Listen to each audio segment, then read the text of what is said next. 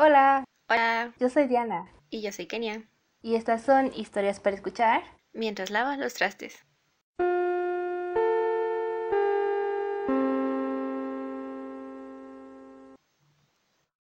Antes de que empezáramos, ¿sabes qué me quedé pensando? Que siempre, como que nunca te pregunto, oye, ¿cómo estás? Y nada de eso, nada más es como de omitir intro. Sí, a lo que vamos.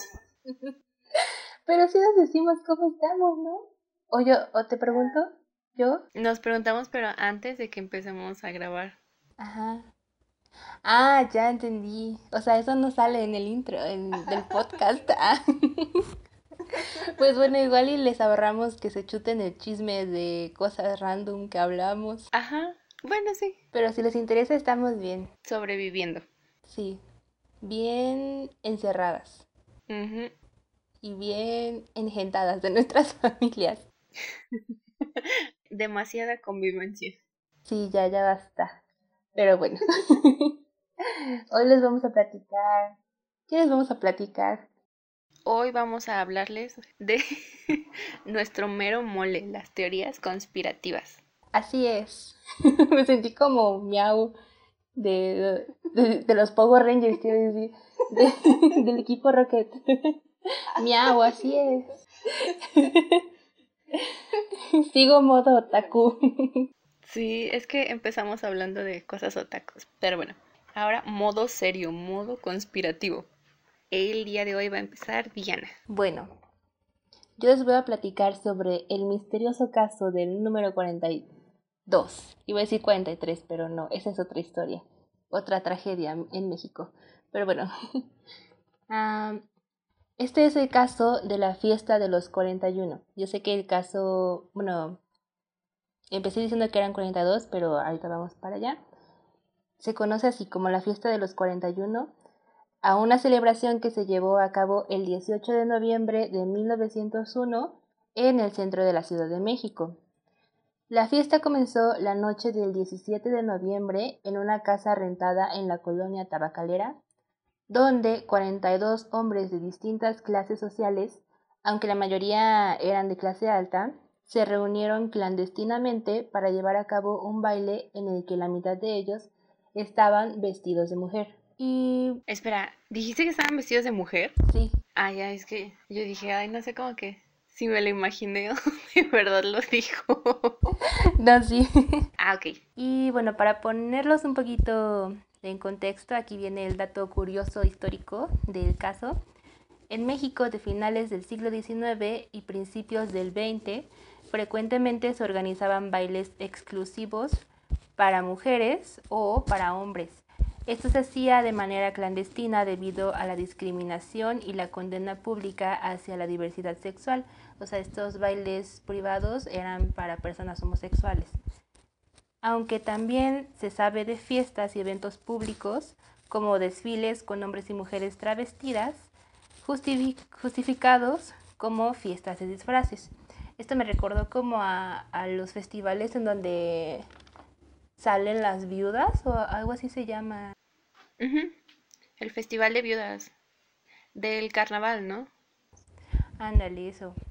El show, el show de viudas, así se llama. Ándale, eso. Sí, sí, que todos se tra- transvisten. Entonces, la fiesta comenzó el 17 en la noche y a las 3 de la mañana del 18 de noviembre la policía allanó la casa luego de que un travesti les abriera la puerta. Esa madrugada fueron detenidos 41 de los 42 asistentes, algunos de los jóvenes que eran de familias conocidas y de buena posición fueron liberados, pero eh, el primer castillo que se les dio a todos por parte de la policía fue detenerlos y llevarlos a barrer las calles fuera de los cuarteles a donde fueron enviados, aún con los vestidos de la fiesta. Y esto me recordó a otro episodio que tuvimos sobre los castigos que se les daba antes a las mujeres, de barrer a horas indecentes la calle, como que castigo, no los castigo siempre es la humillación pública o no sé. Pero, o sea, ¿qué tendría de malo que te pusieran a barrer? O sea, tal vez ellos porque estaban vestidos de mujeres y eran personas influyentes, tal vez les preocupaba más lo, el que dirán, ¿no? Pero, pues, ¿qué tiene de malo barrer? Pues, no sé. ¿Alguien nos escuchará mientras barre? Yo lo haría. Yo también. Me gusta barrer escuchando podcast, de hecho. Sí, es muy entretenido. Pero pues antes era la humillación. Y aunque la homosexualidad no estaba sancionada por la ley eh, en ese entonces, para este caso se usó una muy amplia interpretación del vigente Código Penal de 1871, en el cual se sancionaban delitos contra la moral y las buenas costumbres. Así fue como solo 19 de los 41 detenidos fueron enviados en trenes del ejército desde la estación Buenavista hacia Veracruz para realizar trabajos forzados al puerto de Progreso Yucatán y también fueron enlistados en el ejército donde posiblemente sufrieron todo tipo de abusos porque jamás se les ocultó a los soldados que la razón por las cuales los habían encuartelado a estos, estos hombres. Pero bueno, se preguntarán, o espero que ya se estén preguntando a estas alturas de mi anécdota, qué pasó con el número 42, asistente de esta fiesta, y por qué no fue detenido al igual que el resto. Cambio de página. En las crónicas se insistía en que se trató de 42 detenidos, pero luego se ajustó el número a 41, lo que avivó la teoría rumor leyenda de que la persona que desapareció de la lista compró su libertad a precio de oro y huyó por las azoteas. Eh, se decía, y se dice todavía, que se trató nada más y nada menos que de don Ignacio de la Torre, popularmente conocido como el primer yerno de la nación, ya que estaba casado con la hija del presidente Porfirio Díaz. No inventes, el puro chisme. La escándala. Sí. Sí, no, y espérate, los presuntos organizadores de la fiesta habrían sido el mismísimo Ignacio de la Torre y Antonio Adalid, apodado Toña la Mamonera, conocido por ser ahijado de Maximiliano y Carlota. La burguesía y sus escándalos. Qué pedo. Y mira, y tan machitos que se las daban de antes. Nadie podía sospechar de ese bigote. Pero ya ves. Y encontré, tengo otro, otro dato curioso. Bueno, si quieres, dame tu veredicto. ¿Qué opinas de este caso escandaloso? Y ahorita sigo. Ay, es que es mucho escándalo. No me sorprende tanto que se hubieran como reunido de esa manera porque pues supongo que ah, si ahorita no está tan bien visto por todas las personas, supongo que antes muchísimo menos, más por los tiempos en los que se daban. Era como más escándalo, supongo, y hasta peor visto que alguien como con poder o influyente en la sociedad anduviera ahí como en esos bailes, pero no inventes. Sí, está fuerte. Y le estaba platicando a mi hermana todo el caso y en lo que investigué también había un dato que decía acerca de que este, este joven Ignacio de la Torre venía a Morelos y compró tierras aquí. No me acuerdo si compró una hacienda o compró, compró algo aquí para habitarlo. Y tenía tratos con Zapata también. Entonces mi hermana, bueno, este era Zapata quien a veces lo traía, lo llevaba a Ciudad de México y a Morelos, así. Y me dijo mi hermana que también hay rumores, y ahí entran otras teorías, de que Zapata era gay. Entonces yo quedé como de, vaya, vaya. Sospechoso. ¿Crees? Pues no sé, ya todo lo pongo en duda, la verdad. Pues estaría intenso. Porque ves que independientemente de cómo, el, cómo se le conoce a Zapata, pues también se sabe que era un bandido y que se robaba mujeres o que entraba a lugares para violar mujeres. Y sí, también se une como esta teoría de que tal vez alguna gente la sostiene que es gay o era gay Sí, es como de vaya, vaya. Sí, porque a lo mejor ya hacía esas cosas para encubrir su, su homosexualidad. Como que soy muy macho, yo robo y velo mujeres, traigo mi bigotazo, pero por otro lado tenía parejas homosexuales. Sí, todo podría ser, o sea, no creo que sea algo que se podría confirmar 100%, pero tampoco algo que podría negarse, porque pues he visto como muchos casos, muchos chismes me han llegado de hombres como que se ven acá como que bien machos, el concepto que tienen como de la hombría y pues terminan siendo homosexuales. No digo que todos, pero los chismes que yo me sé, sí. Yo lo he visto, bueno, también me han llegado así chismes, pero de personas como que conozco, pero también lo he visto mucho en películas o series que usan este estereotipo de, de hombre rudo, abusivo, el bully de la clase, que en secreto está enamorado del chico que es abiertamente gay, pero lo violenta. Y, y no sé, se, se, me hacía ya hasta cliché porque lo vi en Glee, lo vi en Sex Education, lo vi en otras partes que ya no me acuerdo porque he visto muchas series, pero, pero ahora que lo pienso y ya en esta plática puede ser bastante real, ¿no? Es como lo que, o sea, como popularmente se dicen de lo que te choca, te checa. Ah, sí. Cuando es algo que te molesta en alguna otra persona y tal vez por eso te cae mal o algo así, pero pues realmente son características que pues, tú tienes y no te gusta tener. Oh, sí, está interesante, ¿eh? Qué intenso. Vaya, vaya. Y bueno, tengo otro dato curiosísimo que dice así. Cuéntame. La homosexualidad llegó tan lejos con el número 41 que su mención pasó a ser tabú, como escribió el escritor militar Francisco L. Urquizo. En México el número 41 no tiene ninguna validez y es ofensivo para los mexicanos. La influencia de esa tradición es tal que hasta en lo oficial se pasa por alto el número 41. No hay en el ejército, eh, perdón, en el ejército división regimiento o batallón que lleve el número 41. Llegan hasta el 40 y de ahí se salta al 42.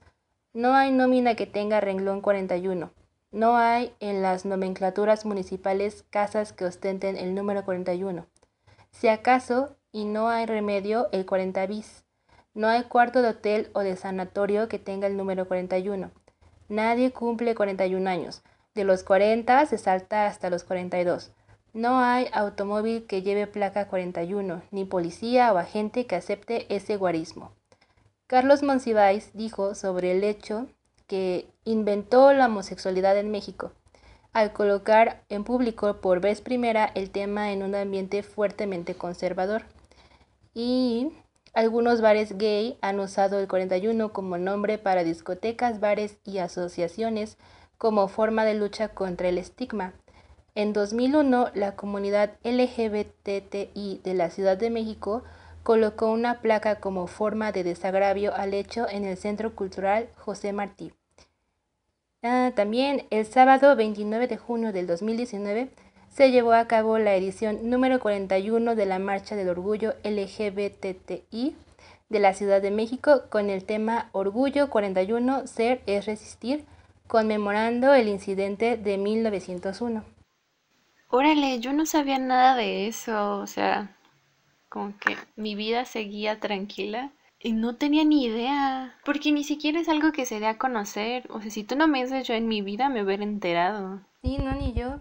Y de hecho me enteré porque un día estaba perdiendo el tiempo en YouTube. Bueno, eran como las 2 de la mañana y ahí andaba yo navegando, perdido en el ciberespacio, y me salió un video de Bully Magnets. Si lo quieren buscar, es un canal que habla de historia de México pero con personajes animados y lo hacen muy bonito y así. Y me salió ese nuevo video, salió apenas y habla, explica todo el caso y luego vi un tráiler de, de la película que va a salir, creo que sale justo el 18 de noviembre. Es una película mexicana. Y vi el tráiler, no, buenísima. bueno, se ve súper, muy gay. que dije, no puede ser, tengo que ver esa película, a ver qué tal está. qué interesante. Sí, pero ves, no se le da visibilidad tampoco en carteleras. Bueno, no, he visto tráiler en otro lugar más que esta vez y todo porque me salió el video de Bully Magnus y así. Pero en sí no, no sé por qué no me enteré de la película en otro lado, Facebook o no sé. ¿Quién sabe? Porque, o sea, a mí ni siquiera me suena, no he visto nada referente a eso.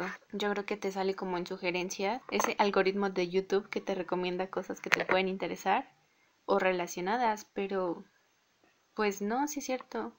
No le dan como esa difusión. La historia yo no tenía ni idea y está muy interesante. Sí, me intrigó, me emocionó, me entristeció, todo. Es un mar de descubrimientos en esta historia.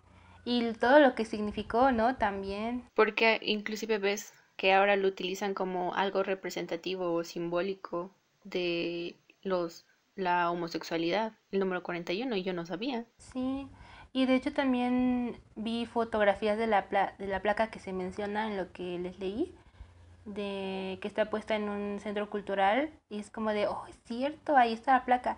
Y todavía, o sea, yo siento que, que todo lo que se teorizó sobre que si el número 42 sí era Ignacio de la Torre, puede ser, es que se, lo, confundo con el nombre de Antonio Adalid o Toña la Mamonera. Es que me, no sé, me gustó ese apodo de Toña la Mamonera.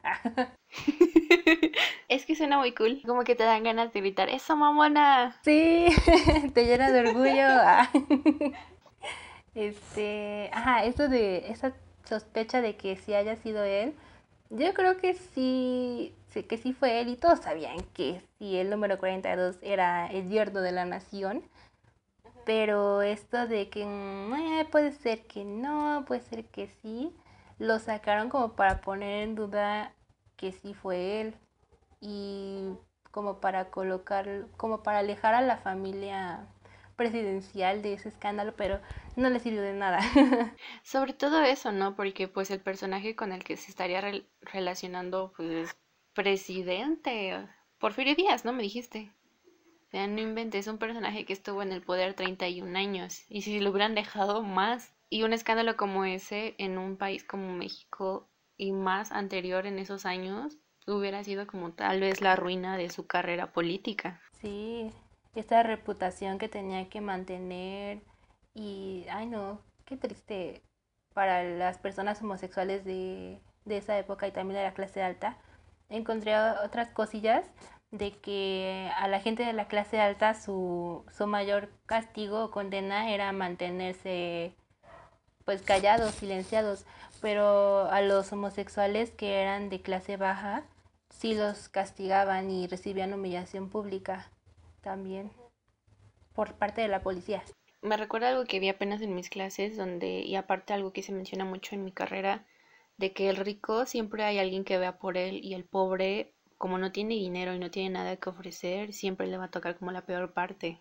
No hay nadie que lo avale, como o más bien nada que garantice que él tiene una validez ante pues qué será la sociedad, ante la ley, ante Ajá, como el sistema jurídico político. Ajá. Sí, es muy fuerte. Y triste. Pero estuvo muy bueno el chisme. Sí, buenísimo, me gustó, me gustó este caso. Sí, está muy interesante. Fíjate que yo no, no sabía de él. Ya lo dije como mil veces, pero neta no sabía de él. Y eso que a nosotros nos gustan mucho como las teorías conspirativas y toda esta cosa. Entonces yo creo que es como muy, muy poco conocido. O tal vez solo nosotras no conocíamos. Pero es que nunca nadie lo he escuchado que lo mencione. O sea, de verdad nadie, nadie. De todos alrededor de las personas que he conocido en mi vida, nunca había escuchado a alguien que me dijera, oye, ¿conoces este caso? Oye, relacionado con esto. Nunca. No, ¿verdad? No. Pero bueno, para, para que reflexionemos y reflexionen nuestros escuchas. Para pensar, señores. Pero bueno, ¿qué nos traes el día de hoy? Cuéntame. Bueno, este caso, bueno, caso, proyecto, teoría, lo que sea, es algo súper, súper conocido bueno, entre el, mundo de lo conspirativo es muy conocido, pero encontré información que yo realmente no conocía y pues se las voy a contar. Les voy a hablar acerca del el experimento MK Ultra. Y pues este experimento se dio en los años 50 aproximadamente, como ya lo había mencionado en un capítulo anterior, no me acuerdo cuál, respecto de cómo esa obsesión que tienen algunos gobiernos con crear como el soldado perfecto. El experimento de Ultra va un poco enfocado a esto, pero a sacar confesiones, como de los políticos, los... ¿Cómo se le llama? Los presos políticos, o de personas importantes que pudieran tener como secretos. Como el experimento de Mecha Ultra, su finalidad era esta, como que arrancar confesiones o secretos. En especial porque este experimento se dio en, durante finales de la Segunda Guerra Mundial. Entonces era como ese temor de que el gobierno soviético consiguiera secretos antes que el gobierno estadounidense, que es donde se desarrolló. Y nos dice que la labor de los servicios especiales estadounidenses para controlar la mente humana, las investigaciones llevadas a cabo con este objetivo, parece, o sea, este experimento parece salir de una película de ciencia ficción, pero es real. Fueron eh, experimentos en el campo del inconsciente humano, donde se experimentaron con fármacos, drogas, implantes en el cerebro, cirugías, lobotomías, audios subliminales, hipnosis. O sea, fueron cosas que fueron usadas durante todo el tiempo que estuvo el experimento MK Ultra. Tiene varios antecedentes.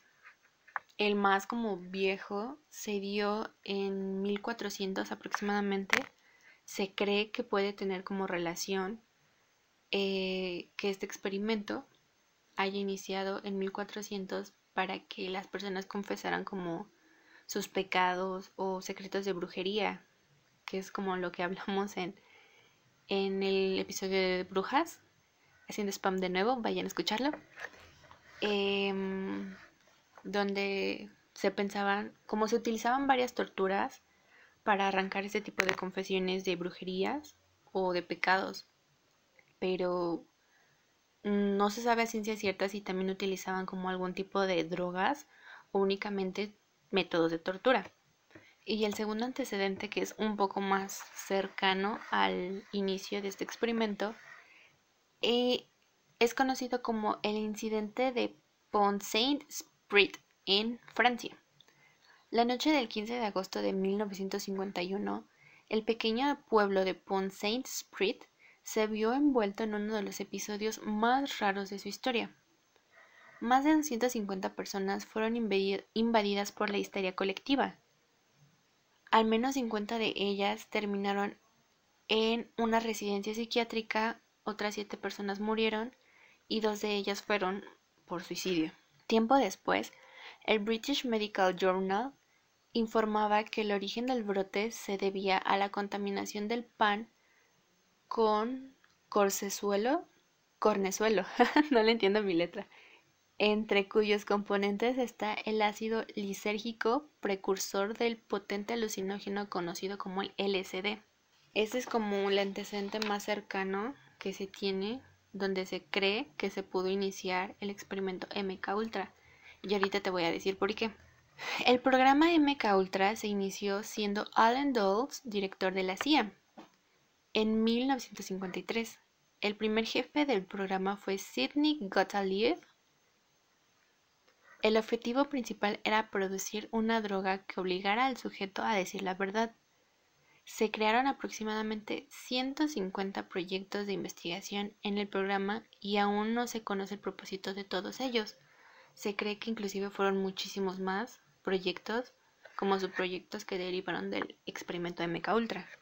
El proyecto correspondió al Office of Scientist Intelligence, por sus siglas OSI en inglés, identidad fundada en 1948 que llegó a involucrar a más de 30 universidades y centros científicos del país.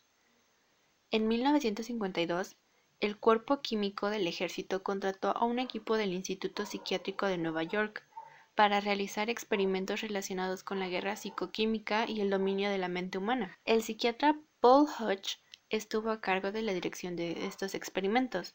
Se probaron drogas como la MDA, un derivado de la mescalina, suministrado a los pacientes psiquiátricos dosis altas de MDA mezclada con LSD y posteriormente se les practicaba una lobotomía.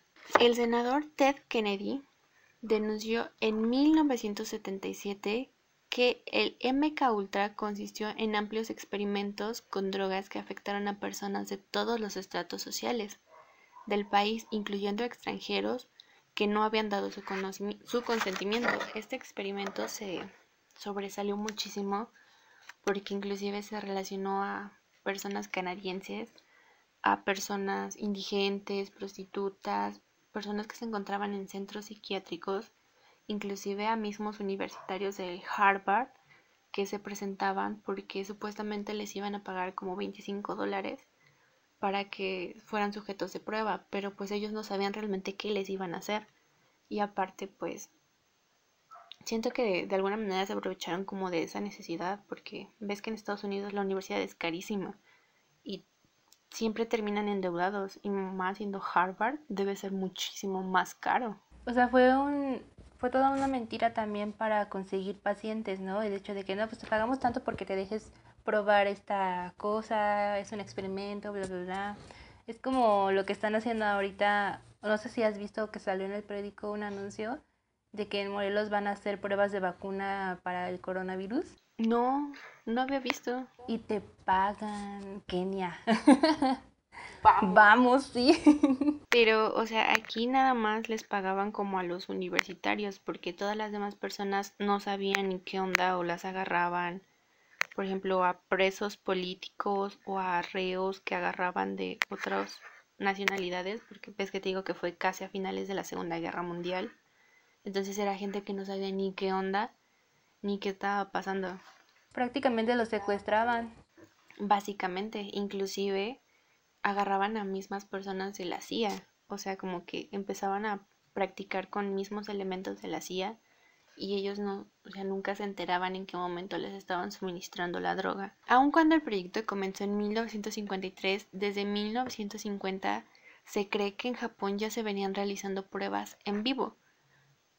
Cuando agentes de la CIA suministraron a supuestos agentes dobles una combinación de anfetaminas y barbitúricos, violando las leyes internacionales al respecto, como el Código de Nuremberg, que prohibía expresamente estas prácticas finalizada la Segunda Guerra Mundial.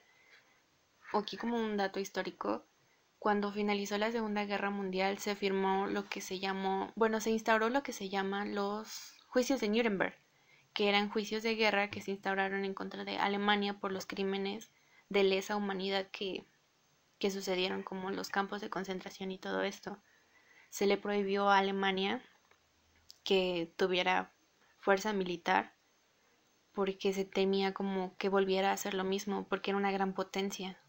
Y se persiguió a los jefes nazis que sobrevivieron. Entre ellos estaba buscando a Hitler pero pues todos sabemos que Hitler se suicidó supuestamente. También es otra teoría conspirativa pero esa es otra cosa.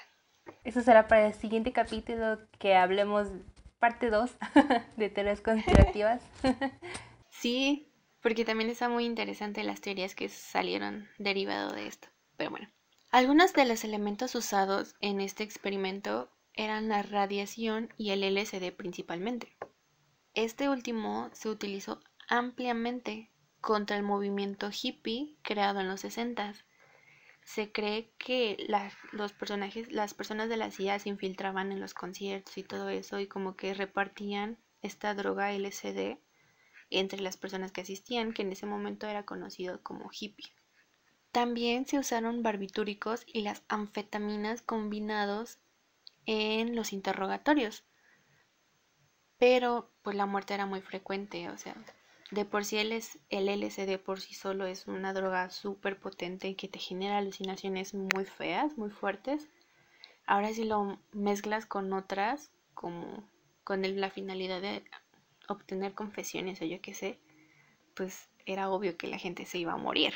Sí, aparte no creo que la que la dosificaran, o sea, igual y bueno, no sabemos qué tan seguido los drogaban, o qué tanta cantidad les ponían para ver a, ver cuánto va a hablar, a ver qué dice y eso. Ajá, inclusive, o sea, se tiene conocimiento de que muchas veces se pasaron de dosis y suministraban dosis súper altas. O sea, no, no es como que me droguen ni nada. Ah. Pero sé que el LSD, o sí, lo vende. Así dice, esto es algo que una drogadicta diría. Ya me exhibí. No es cierto. Pero bueno, o sea, yo sé que el LCD te lo venden en como en cuadritos muy chiquitos. O eso es lo que me pinta Hollywood. Y que pues ya con eso tienes para darte un viajezazo. Imagínate dosis muchísimo más altas que ni te enteras en qué momento te las están dando. El proyecto MK Ultra consumía el 6% de los fondos de la CIA en 1953, a pesar de que era como un proyecto secreto, pues era patrocinado, apoyado por el gobierno, pero o sea, como bajita la mano. Entre 1967 y 1975 se probaron en la cárcel de, de Holmesburg, Pensilvania, siete tipos de alucinógenos. Uno de ellos, llamado el EA 3167, produjo psicosis prolongada y episodios graves de paranoias, intentos suicidas y agresividad descontrolada entre las personas que se les aplicó, o sea, como que se iban mucho a las personas que de por sí ya estaban mal, o pensaban que estaban mal, porque estaban en centros psiquiátricos y pues llegan y les administraban todavía cosas muy fuertes, drogas nuevas, que pues terminaron en la peor manera en las personas. Eso me asusta, de los centros psiquiátricos y de los psiquiatras en realidad, porque pues te dicen, esto es para esto, eso es para aquello, pero realmente, o no sé si sea yo que soy muy desconfiada, pero no sabes realmente qué te están dando con la medicación que te mandan. Sí, aparte, o sea, si tú buscas como en internet algún medicamento que te receten, el que sea, y tú lo ves y ves, empiezas a ver los compuestos tienen un buen de efectos secundarios, o sea, como que te pueden ayudar una cosa, pero te pueden desencadenar cinco más. Entonces es como de cosas que son muy fuertes para el cuerpo humano, tal vez. Y a veces en personas les dan hasta dosis, dosis muy altas. No dudo que haya personas que de verdad los necesiten, pero pues siento que a veces como los médicos, psiquiatras, tal vez de hospitales públicos, no estoy generalizando, pero siento que muchas veces es como de tienen tanta carga de trabajo que no ponen como esa atención suficiente en una persona para ver qué es lo que realmente le podría ayudar. Yo digo, no sé. Pues a mí me pasó algo así cuando tenía como 15 años, necesitaba medicamento, era un medicamento hormonal, pero me inyectaron, me inyectaron una cosa muy fuerte que me provocó un legrado ¿Legrado? Sí, se dice así, ¿no? Cuando sangras mucho. no, el legrado no es como algo tipo aborto. pues sí, porque después investigué la inyección y decía que era una inyección abortiva. Y yo ahí muriéndome, ahí echando los ovarios. De... fue horrible. Y todo fue porque me recetaron mal bueno, más bien me, recetaron una dosis más alta de lo que era para una niña de 15 años. No manches. De por sí, o sea, creo que en una niña de 15 años no tendrían por qué meterles hormonas. Tal vez darles tratamientos, sí, claro, pero tratamientos hormonales, siento que a tan temprana edad, o sea, no soy médica, mm, desconozco mucho totalmente, pero pues una situación similar también me pasó a mí, me querían meter hormonas y, o sea, terminó mucho peor en vez de ayudarme, me perjudicaron el doble. Me acuerdo porque igual cuando me comentaste tu caso, dije, a mí me la aplicaron igual y ya fue como que también me puse a investigar y dije, ah, esto fue negligencia médica. Me pudieron haber matado aquí, pero bueno, tengan cuidado con lo que les medican. Sí, no dudo que haya médicos muy buenos, pero pues también, no sé, siento que hay, a veces también se les puede ir o por la carga de trabajo que tienen, tal vez no tienen como ese detalle, pero sí, tengan cuidado. Después de este espacio, siguen.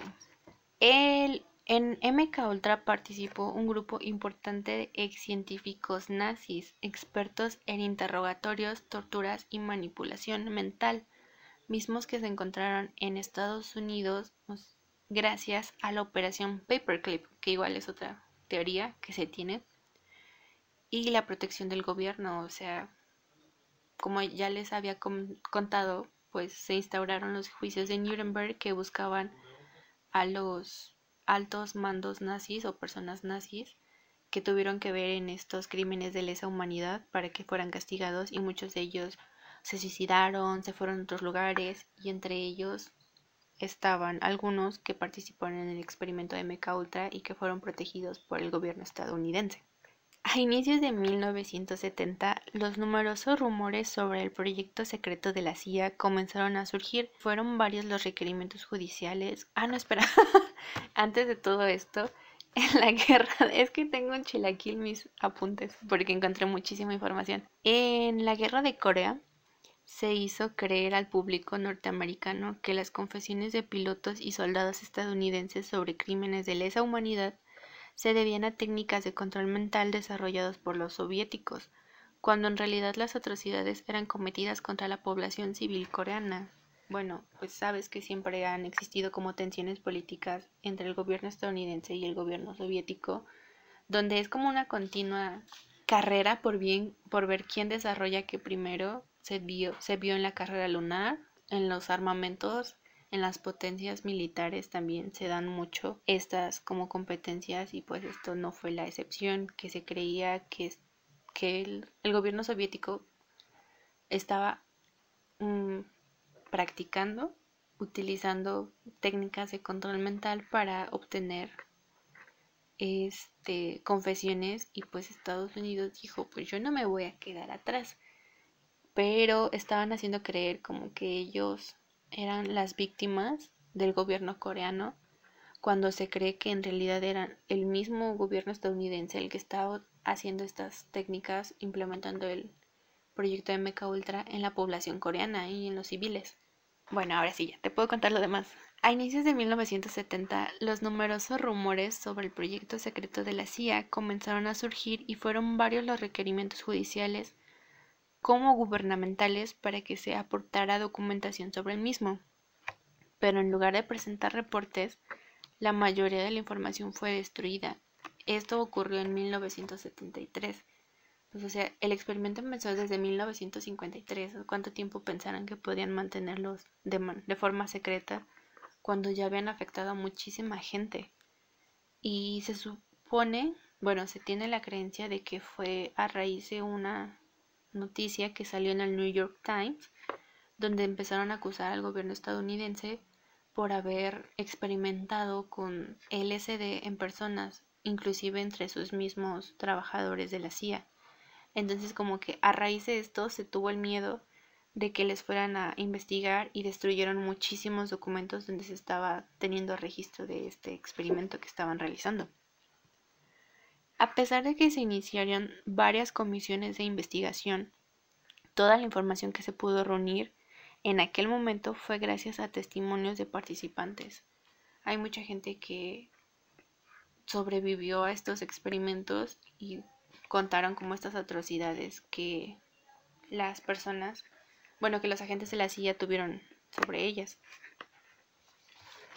Debido a la obstaculización realizada por el propio director de la CIA, Richard Helms, que él fue el que ordenó la destrucción de muchos papeles, el gobierno lo separó del cargo.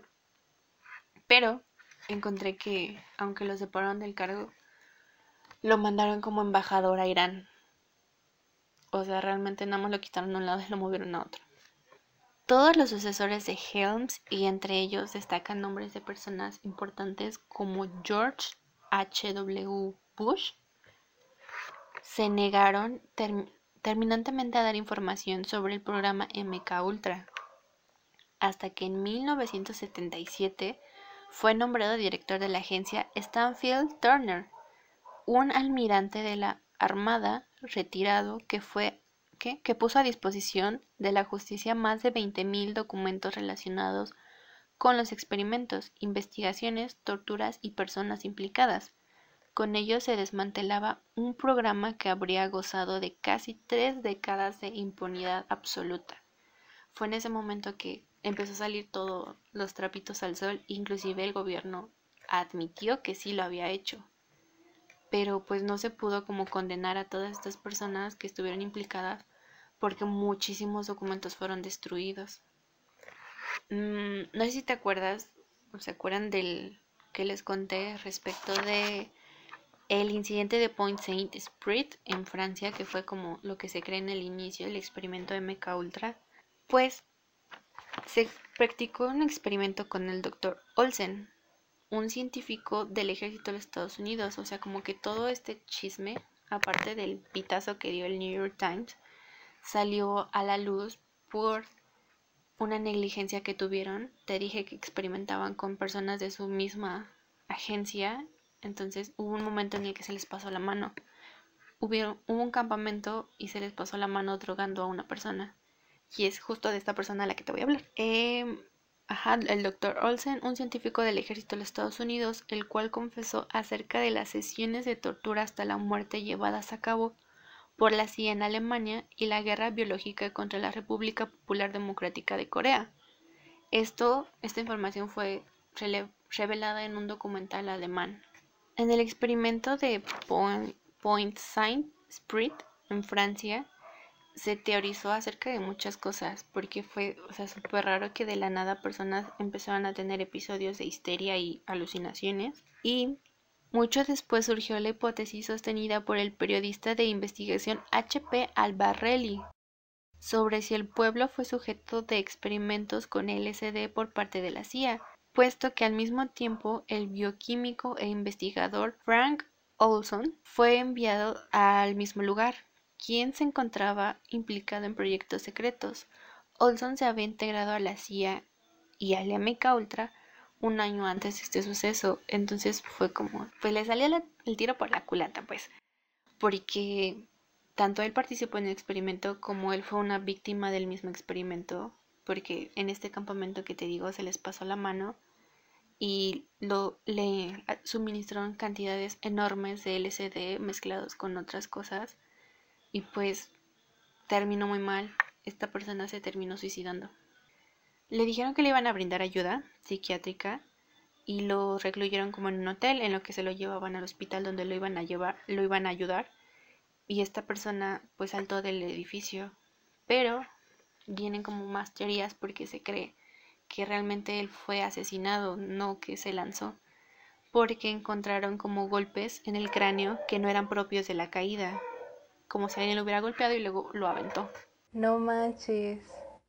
Hay un montón de teorías dentro de tu teoría. sí, es que sí, te digo, encontré muchísima información, entonces es como que una te puede llevar a otra, te conecta como a muchas, muchas teorías y de ahí también salieron muchas más. Lo que me gusta de este es que realmente pasó y realmente el gobierno lo admitió que, que realmente estuvo experimentando, pero admitió que drogaron a, este, a esta persona, a Olson. Como que sin su consentimiento se les pasó la mano, lo drogaron y compensaron a la familia. Entonces por eso también muchas personas piensan que realmente él no se suicidó porque la compensación que le dieron a su familia fue muchísimo más grande como un par de, ay sí, perdón, lo drogamos. Entonces muchos creen que lo asesinaron, pero no está nada reconocido. Y pues el experimento Mecha Ultra salió a la luz derivado de este error, entre comillas, que tuvo la CIA con este personaje, porque de ahí empezaron a teorizarse muchísimas cosas, empezaron a señalar al gobierno de, de Estados Unidos, ay, y se hizo un desmadre. Pero eso no termina ahí, porque un ejemplo de este tipo de operación del MK Ultra de la CIA es el caso de Paul Robinson, actor, cantante y político radical negro. En la primavera de 1961, Robinson quería visitar La Habana para conocer a Fidel Castro y al Che, pero este viaje nunca se efectuó.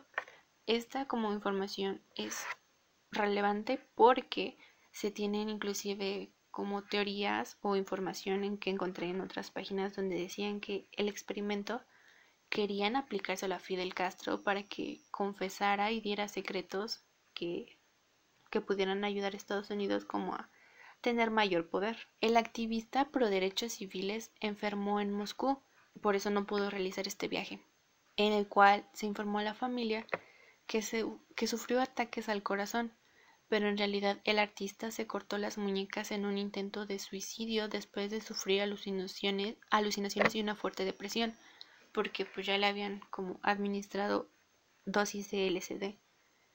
lo trasladaron a un hospital en Londres donde le dieron tratamiento de electrochoques, 54 en total. Antes se utilizaba muchísimo.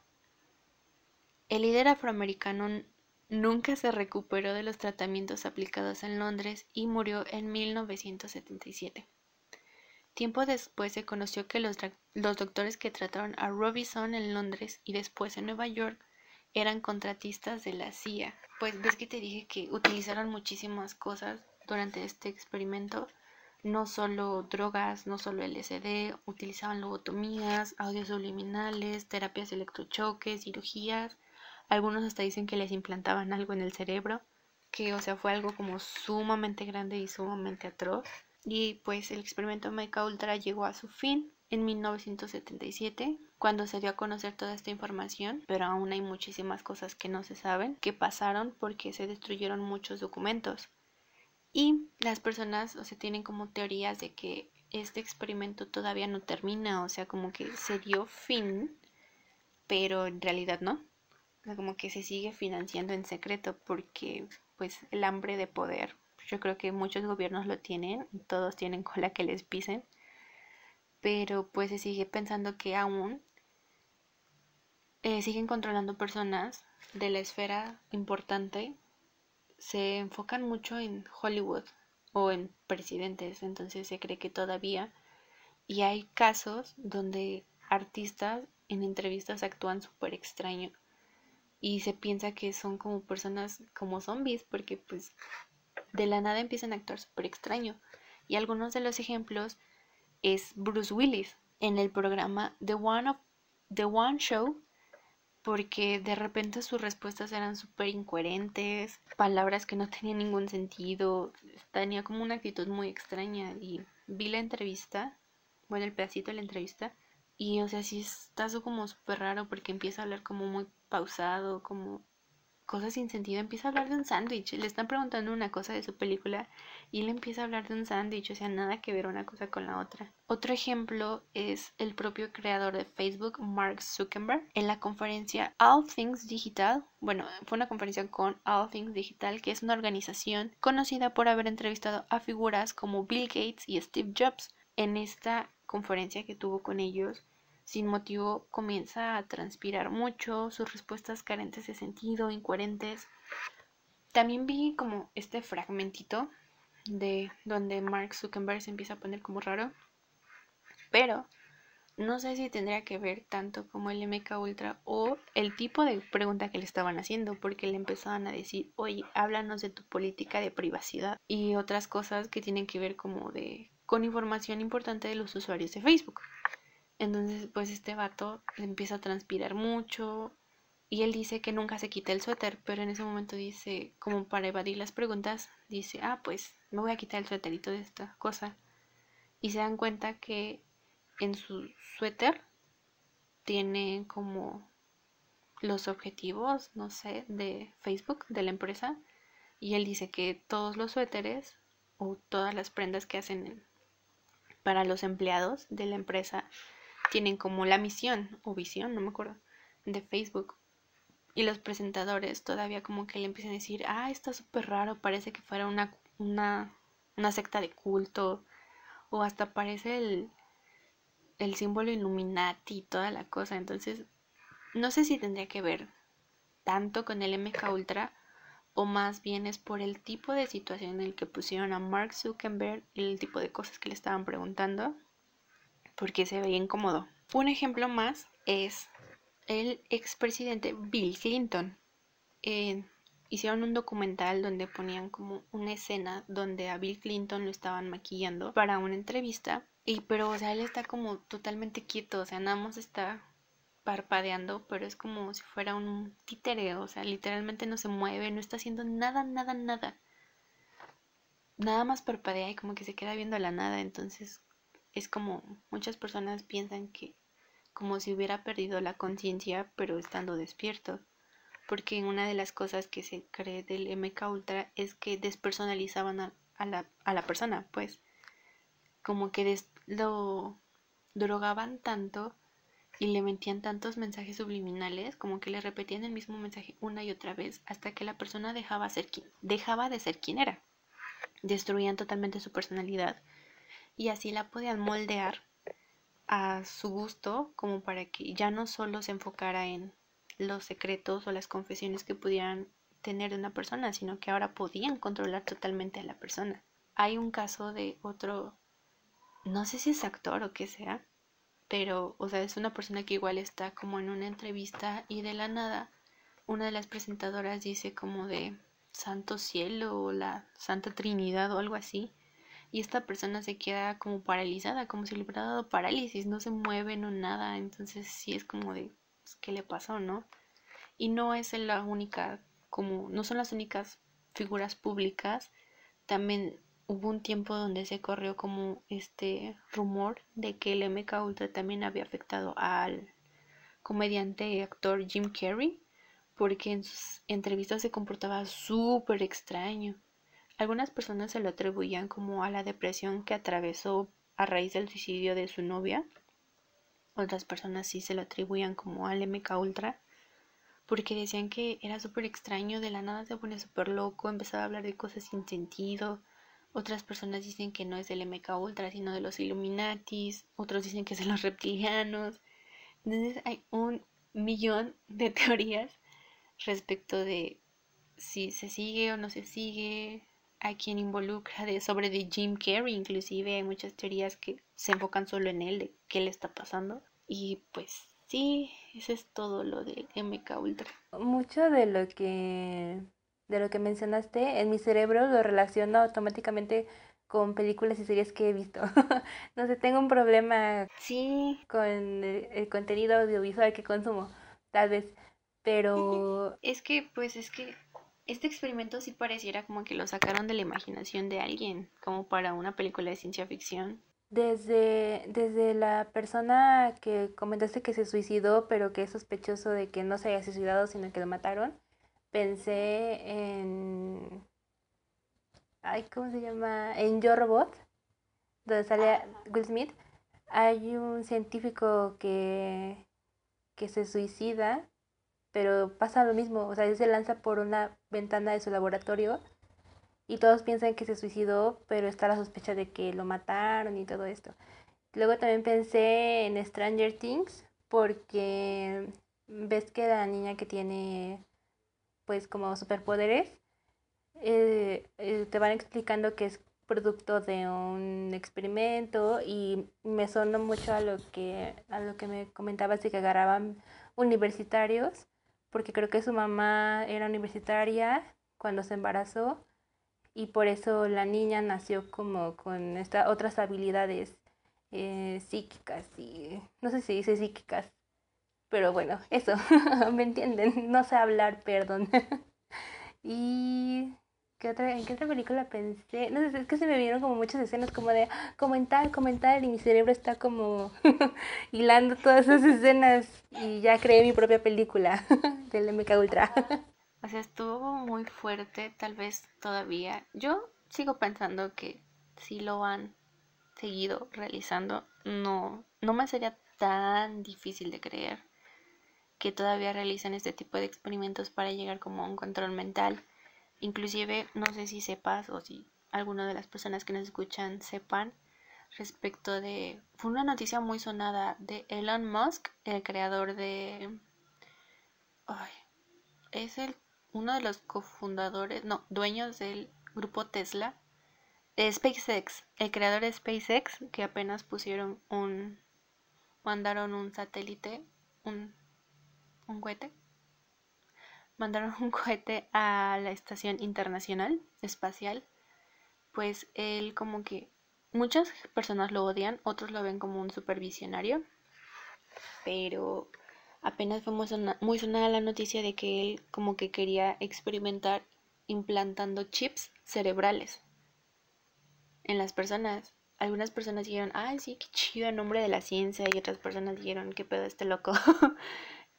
Pero, o sea, realmente parecería sacado de la ciencia ficción, pero es una realidad, son experimentos que realmente se están llevando a cabo.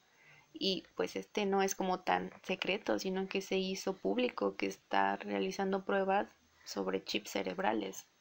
¿Tú crees que a lo mejor hacen esto de poner sus experimentos en oídos y ojos del público como para normalizarlo, entre comillas, de alguna manera, y que se lo tomen o que tengan algún tipo de aceptación?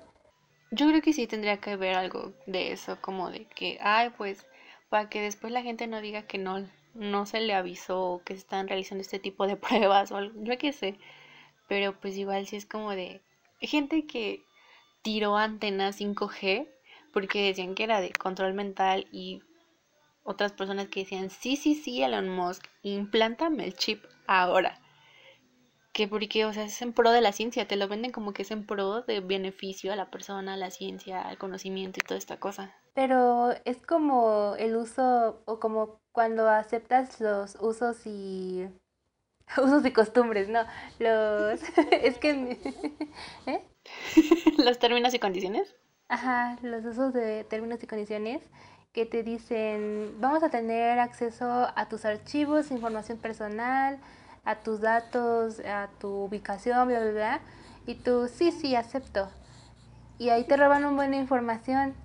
Y ahora que muchos estamos tomando clases virtualmente, llegué a leer por ahí que hay quejas de, o cuando empezamos con la pandemia y esto, que nos encerraron, empecé a ver muchas quejas de chavos que decían, no, es que no queremos usar Zoom o alguna, o no sé qué aplicación de videollamadas, porque nos roban información personal y que no sé qué, y es como de, ay, instalan un buen, instalamos un buen de aplicaciones, o sea, TikTok, eh, empezando por Facebook, ah, sobre todo Facebook, ajá. Ajá, es que o sea, yo escuché otro tipo de quejas, o sea, sí también de que te estaban robando información por medio de Zoom, pero que era como muy fácil hackearla porque tenía un nivel de seguridad súper bajo y que había pasado situaciones donde chicos estaban en clases y de repente un loco hackeaba la sesión y empezaba a transmitir escenas de violación, de que estaban matando gente. Entonces era como de qué pedo, su nivel de seguridad de Zoom es, era, no sé, muy bajo y por eso se empezaron a quejar, pero pues desde el momento en el que instalas lo que tú quieras, Gmail, Google, Facebook, Twitter, TikTok, lo que tú quieras, que TikTok también tiene un chismerío, estaría bien bueno. Pero yo estaba, un día sí me puse a leer los términos y condiciones y si es como de, ah, pues tu información, vamos a tener acceso a tus contactos, a tus mensajes, a tu galería, a tu cámara, a tu ubicación, a todo, o sea, básicamente le estás dando acceso a toda tu vida. A mí me da miedo que la cámara y el micrófono, porque como les das acceso para ciertas aplicaciones, se encuentren prendidas todo el tiempo. Entonces como de... Y apenas también estaba pensando, todo lo que tú subes a redes deja de ser tuyo y es parte del propietario, del creador de la plataforma. Fotos, videos, audios, todo, todo, todo, todo y ves también el chismecito que hay de que la CIA te espía o el FBI, de que siempre escucha tus conversaciones, tus llamadas, te está viendo por la cámara, así es como de, ay, auxilio. Ya bien paranoicas. Nos están escuchando justo ahora. Hola. Hola CIA, hola FBI. Somos, todos somos un experimento. Vivimos en una simulación, Diana. Ay, esa, esta está bien buena. Hay que hablar de esa en otro. Sí, sí, sí, para que nos duela la cabeza. Ay, sí, de por sí, como que ahorita es como que hay mucha información. Yo soy de las personas paranoicas que cubren la cámara de su. de la computadora, la webcam, desde que vi Black Mirror. Pero no cubro la del celular, la cámara frontal, entonces es como que la hipocresía.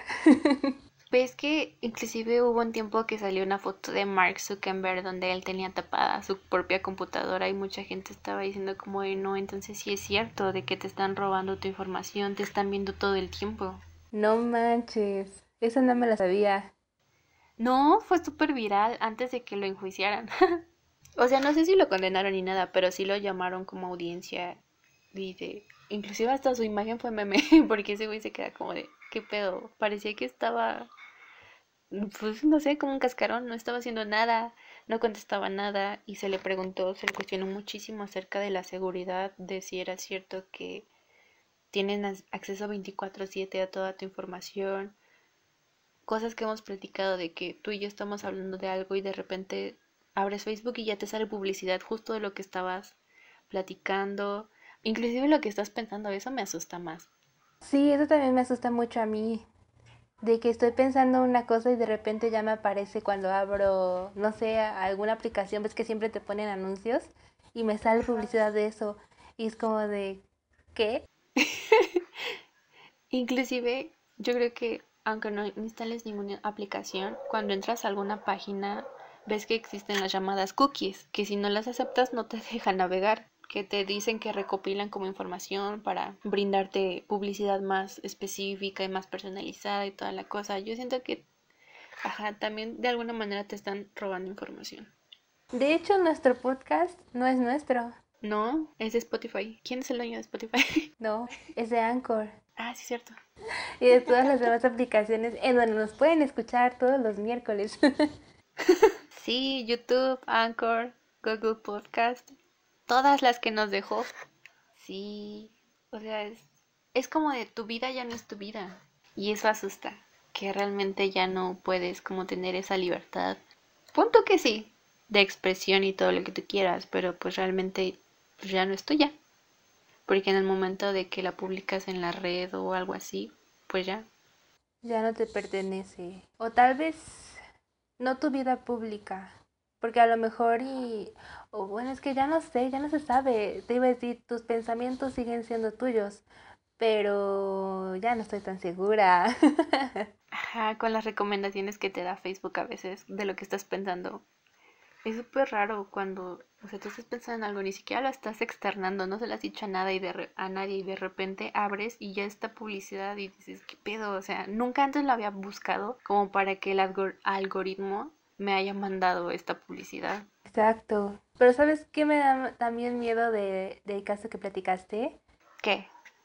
Las lobotomías. Eso me asusta. O sea, todo me asusta. La vida y todo. Y bueno, de, de lo que mencionaba, todas las no sé si llamarlos torturas, y, o bueno, como los experimentos a los que los sometían a estas personas para, para inyectarles esta droga. Mm, de todo eso me asusta más la lobotomía.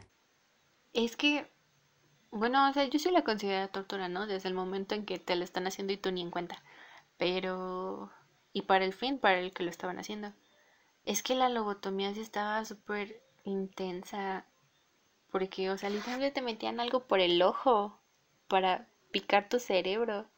A mí me da miedo la terapia de electrochoques. Porque eran, o sea, he visto películas y he leído cosas. Y eran descargas, o sea, súper fuertes. Que hasta les tenían que meter algo en la boca para que no mordieran y no estuvieran gritando. Y los encadenaban a la mesa. Ay, no. es que me acordé de la silla eléctrica. Sí, es cierto. En específico de la película de La Milla Verde. Ay, sí, es cierto. No se llama así, ese es el libro, pero se llama Milagros Inesperados, ¿no? Ajá. Bueno, esa, donde electrocutan a, a un señor. A John Goffey. Ajá.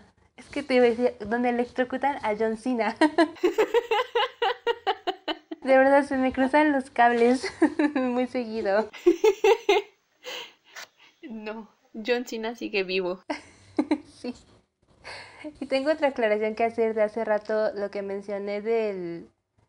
Ya ni me acuerdo qué mencioné. Cuando estábamos hablando sobre las lo, lo, que nos bueno, que me inyectaron y que los, los medicamentos hormonales, que dije... ¿Legrado?